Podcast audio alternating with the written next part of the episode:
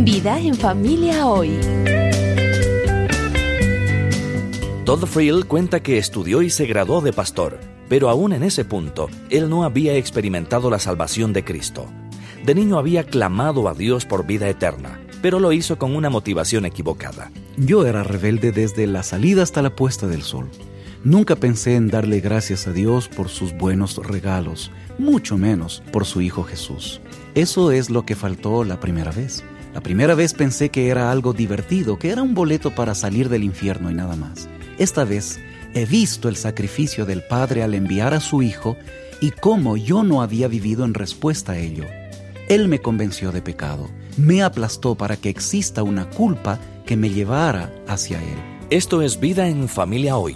Nuestro anfitrión es Dennis Rainey y yo soy Roberto Lepín. Quizá usted haya hecho una oración a Dios pidiendo su salvación. ¿Esa oración tuvo algún valor? Hoy exploraremos ese tema con Todd Friel. Quédese con nosotros.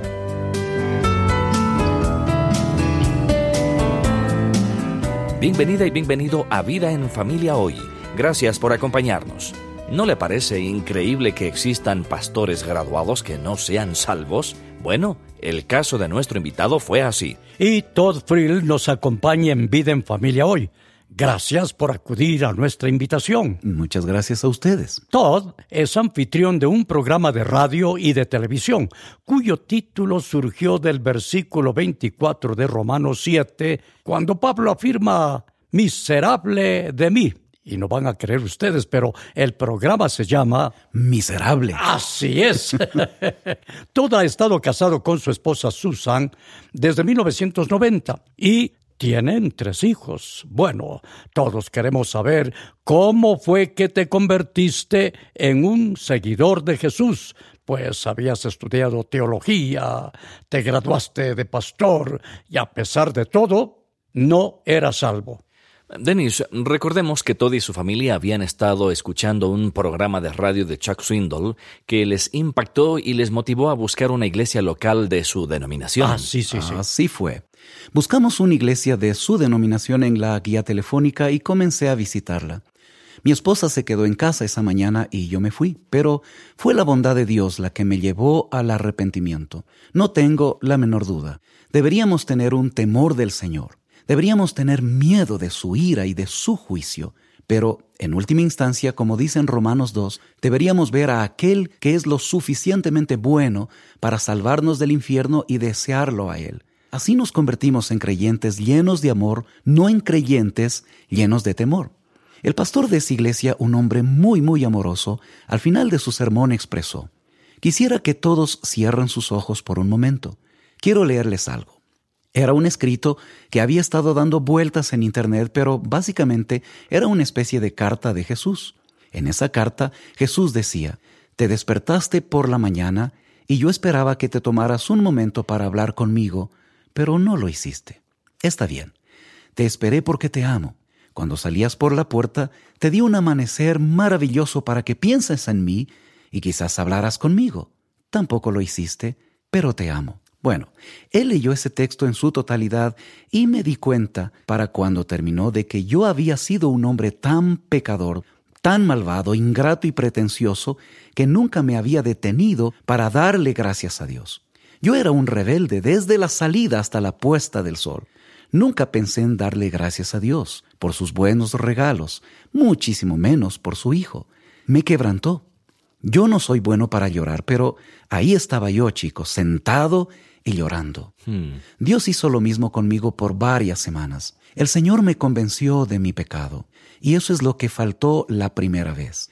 La primera vez pensé que era algo divertido, que era solamente un boleto para salir del infierno. Esta vez he visto el sacrificio del Padre al enviar a su Hijo y cómo yo no había vivido en respuesta a ello. Él me aplastó para que exista una culpa que me llevara hacia Él. Todd, mientras te describes a ti mismo y cuentas tu historia, pienso en cuántos amigos que irán a la iglesia este domingo. Piensan que todo está bien, pero no está bien. Porque no han entendido la realidad de su pecado, su necesidad de un Salvador. Solo querían el boleto para salir del infierno gratis, como tú lo dijiste.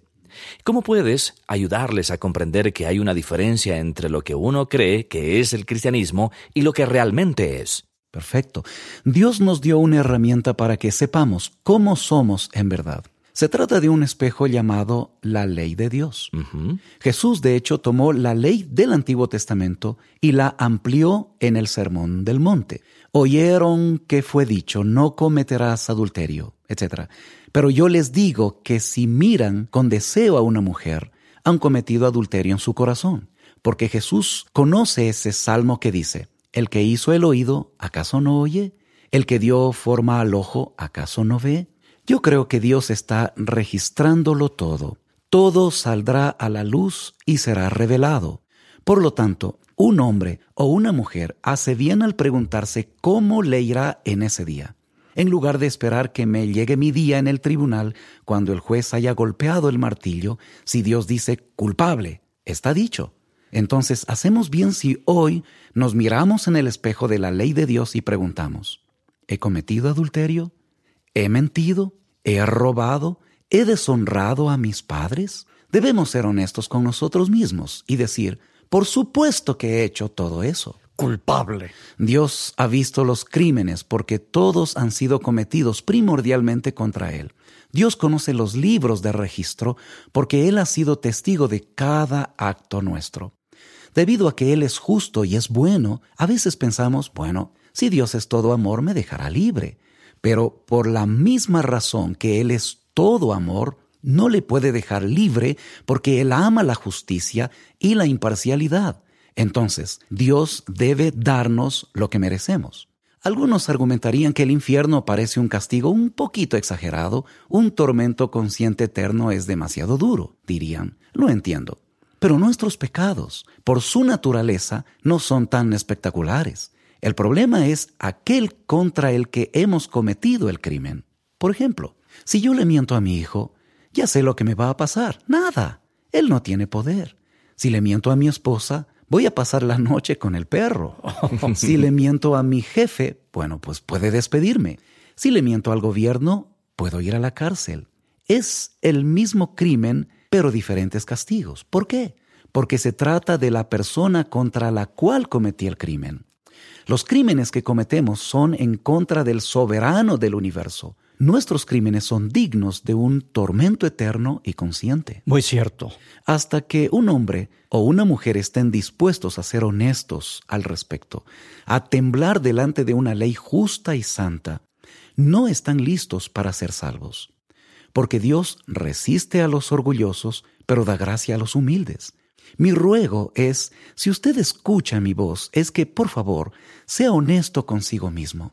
Considere las cosas que ha hecho, su falta de gratitud, cómo ha tratado a sus padres, cómo no ha amado a Dios con todo su corazón, alma, mente y fuerzas. Cuando nos damos cuenta de que estaremos en grandes problemas el día del juicio, entonces estamos listos para las buenas noticias. Dios es justo, pero es amoroso y envió a su Hijo a morir por los pecadores. Y me refiero a cualquier pecador. Bueno, hasta ese punto, si hay algún niño o niña, una mamá o un papá, que está escuchando este programa y dice, ¡Ah! ese soy yo, estoy listo. Sí. Explícanos qué es entregarse por fe al Rey de Reyes que es aceptar lo que Dios hizo por nosotros, los infractores de la ley, los que le hemos ofendido. A ver, solo digamos, caballeros, que aquí donde nos encontramos está haciendo un poquito de frío. Así que les digo, amigos, subamos en mi automóvil y viajemos a México. Allá es más caliente. Entonces nos subimos en el vehículo, yo me siento al volante porque les digo que he estado ahí y que conozco el camino. Empezamos a conducir y pasan las horas y usted se fija en algunas señales. Según el termómetro, está comenzando a hacer más frío, no más calor. En lugar de palmeras, vemos pinos. De repente, ve un letrero que dice Canadá, 200 kilómetros. Oh. Tomé la dirección equivocada. Ah, analicémoslo, paso a paso. ¿Qué quieren que yo haga? Número uno, después de indicarme las señales, quieren que yo esté de acuerdo con ustedes. Admito que tienen razón y que yo estoy equivocado. Número dos, ustedes no solo quieren que esté de acuerdo, sino que desean que me detenga. En tercer lugar, no solo quieren que me quede ahí parado en la carretera, Probablemente deseen una disculpa. Lo siento, he pecado en su contra, por favor, perdónenme. Pero ahí estamos, parados en la carretera. Cuarto, ustedes desean que yo dé la media vuelta, pero no solo que me quede ahí, de frente a la dirección correcta. En quinto lugar, lo que ustedes quieren es que yo comience a conducir.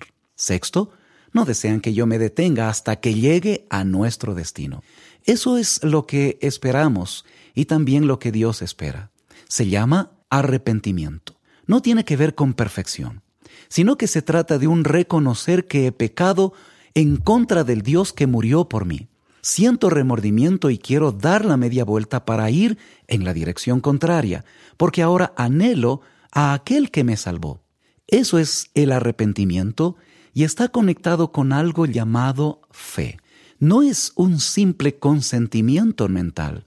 Es como si usted estuviera volando en un avión y descubre que está a punto de estrellarse, pero hay un paracaídas y entonces no solo dice, ese paracaídas podría salvarme, sino que se lo pone encima y debe ponerse encima al Señor Jesucristo y será salvo. La salvación está disponible para cualquiera que escuche mi voz ahora mismo si se humilla, se arrepiente y pone su confianza en Jesucristo. Y esta es una decisión sumamente importante. Es una decisión que puede tomarse en un instante y sencillamente decir está bien, me apunto, ¿verdad? ¿O no? No, si leemos Lucas los capítulos del 9 al 20, es como si a uno le estuvieran apaleando, es una paliza fuerte. Hmm. La gracia es gratuita, punto.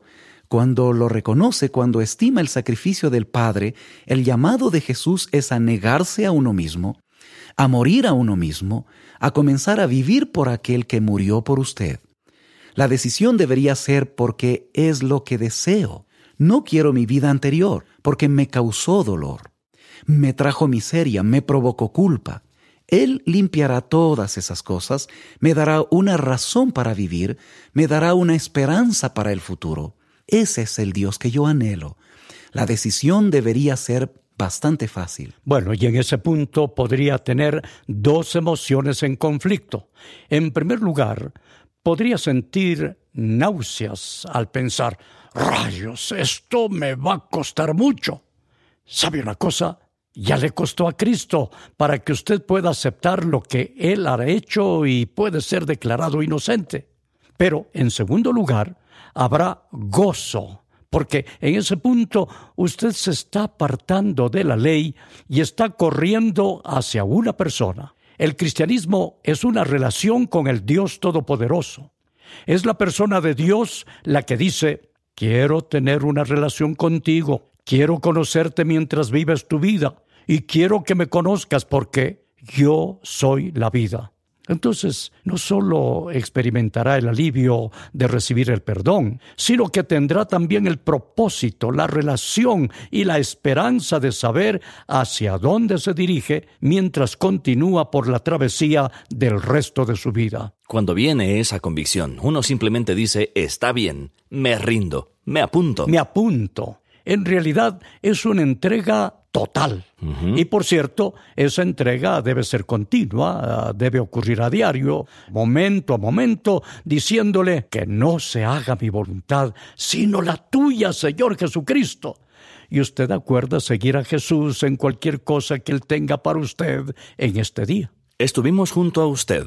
Joselito Orellana como Todd Friel, Vicente Vieira como Dennis Rainey y quien le habla, Duval Rueda, interpretando a Roberto Lepín. Que Dios le bendiga. Usted acaba de escuchar Vida en Familia Hoy. Si desea oír programas anteriores, visite vidaenfamiliahoy.com. En nuestro sitio web también encontrará recursos útiles para su familia, un vínculo para nuestra página en Facebook y los medios para ponerse en contacto con nosotros. Vida en Familia es un ministerio de la Cruzada Estudiantil para Cristo.